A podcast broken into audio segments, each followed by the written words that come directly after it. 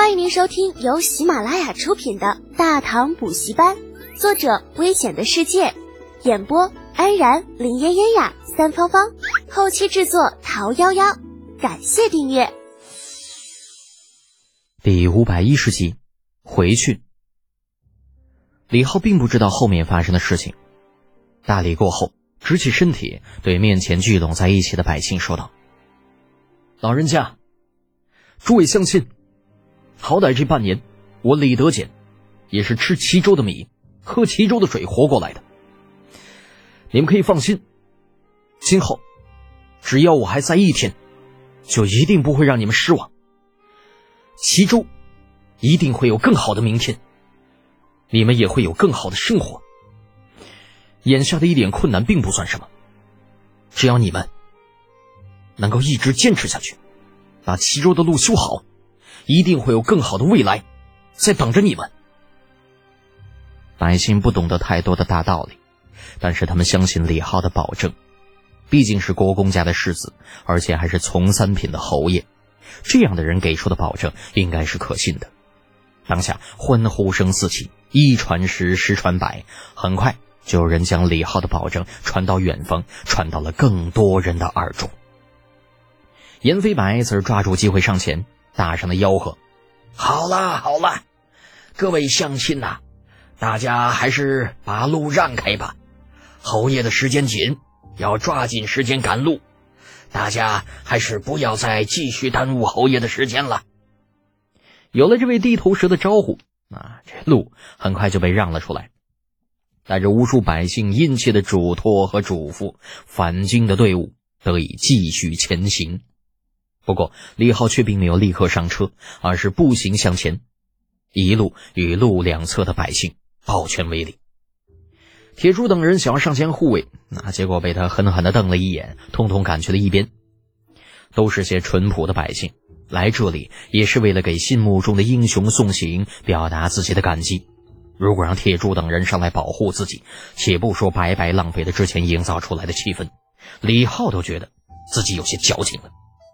又不是什么了不起的大人物，谁吃饱了撑的才来刺杀他一个从三品的侯爷呀？况且，如果真有这样的人前来，也不会距离如此之近的一身犯险，借着夜色远远的抽冷子一箭射过来，比什么都有效啊！足足小半个时辰，队伍终于脱离了送行的百姓。此时，李浩一行已经距离齐州府十里之远。挥手告别远处的点点星火，李浩踏上马车的车辕，对严飞白等一众官员拱手作别。严世勋还请就此留步，李某告辞。严飞白等人一还礼，对着李浩及后面马车上的魏宏达二人道：“侯爷慢走，魏侍御史慢走，戴少卿慢走，走吧。”李浩知道自己等人不走，严飞白等人是不会起身的。索性一头扎进车厢，示意铁柱带队前行。马蹄声渐远，严飞白等人直起腰，望着远处的车队，久久伫立。官场上的规矩便是如此，谁知道前面那几位会不会有人小心眼儿，在马车上偷偷看向这边呢？啊，万一自己一行人走了，这回头被记恨上了，那岂不是亏了？大半个晚上都折腾进去了，也不差这一时半刻，你等着呗，反正。礼多人不怪。待到马蹄声已经听不到了，远处火把的点点星光已消失在道路的尽头。齐州府的一行人这才上了随行的马车，踏上归程。车厢里，齐州别驾小心的问道：“呃，师君呢？您说刚刚李侯说的那些是不是真的呀？”严飞白一时没有反应过来，反问道：“什么是不是真的？”呃呃，就是关于齐州府未来的保证。这个嘛，燕飞白皱眉想了想，有些不大确定。嗯，我觉得应该不会有假，毕竟他的产业还在这边。这位侯爷走一步看三步四步，从来不打没准备的仗。既然他这么说了，那就一定能做到。那可是万一……嗯，不会有万一。严飞白打断别家，否定道，语气坚定而有力，也不知道是在说服下属，还是在说服自己。但是考虑到李浩的一系列动作，啊，这严飞白还是觉得应该相信自己的直觉。毕竟李浩在刚刚那样的情况下，完全没有必要进行这样的保证。而他既然做出了这样的保证，那就说明一定是有了某些准备。时光如水，岁月如梭，那不能装逼的日子一晃而过。从齐州到长安用了大概不到三天。除了开始的时候在齐州境内因为新夯的路基略有损坏慢了一些之外，进入京畿之后的水泥路啊，就使得速度得到很大的提升。八月初一，李浩在阔别长安近一年之后，终于再次踏足这片熟悉的土地。雄伟的长安城屹立在道路的前方，城头上旌旗招展，一排排闯弩的弩枪在阳光之下闪着寒光，守城军士不动如山，铠甲反射着阳光，如巨龙身上一片片逆鳞。巍巍长安，我终于又回来了。靠近城门的时候，前行的队伍突然停下，接着程楚墨大咧咧的声音传来。脱险呢？你快点出来，看看谁来接你了。那车里，李浩无奈的叹了口气。就程楚墨这家伙，他太熟悉了。从那大咧咧的声音里，他明显听出了幸灾乐祸。挑开车帘，李浩从马车里走出来，循着程楚墨的声音看去，只一眼便看到他身边两个亭亭玉立的身影：李雪燕、程茵茵。幸好这大堂不是一夫一妻制啊。否则免不了又是一次修罗场。暗骂一句程楚墨多事李浩硬着头皮从马车上跳下来，来到两个女孩面前的时候，已经露出了一副淡淡的笑容。雪燕、茵茵，你们怎么来了？程茵茵的余光瞥过李雪燕，心道绝不能让她抢了先。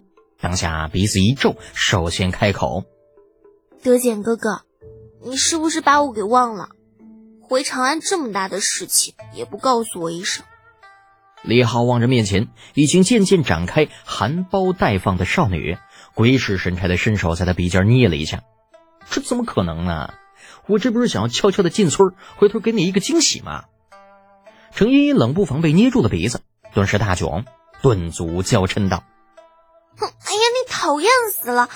人家又不是小孩子，不要捏人家鼻子。”李雪燕看着两人打闹，温婉的笑着，丝毫没有吃醋的意思。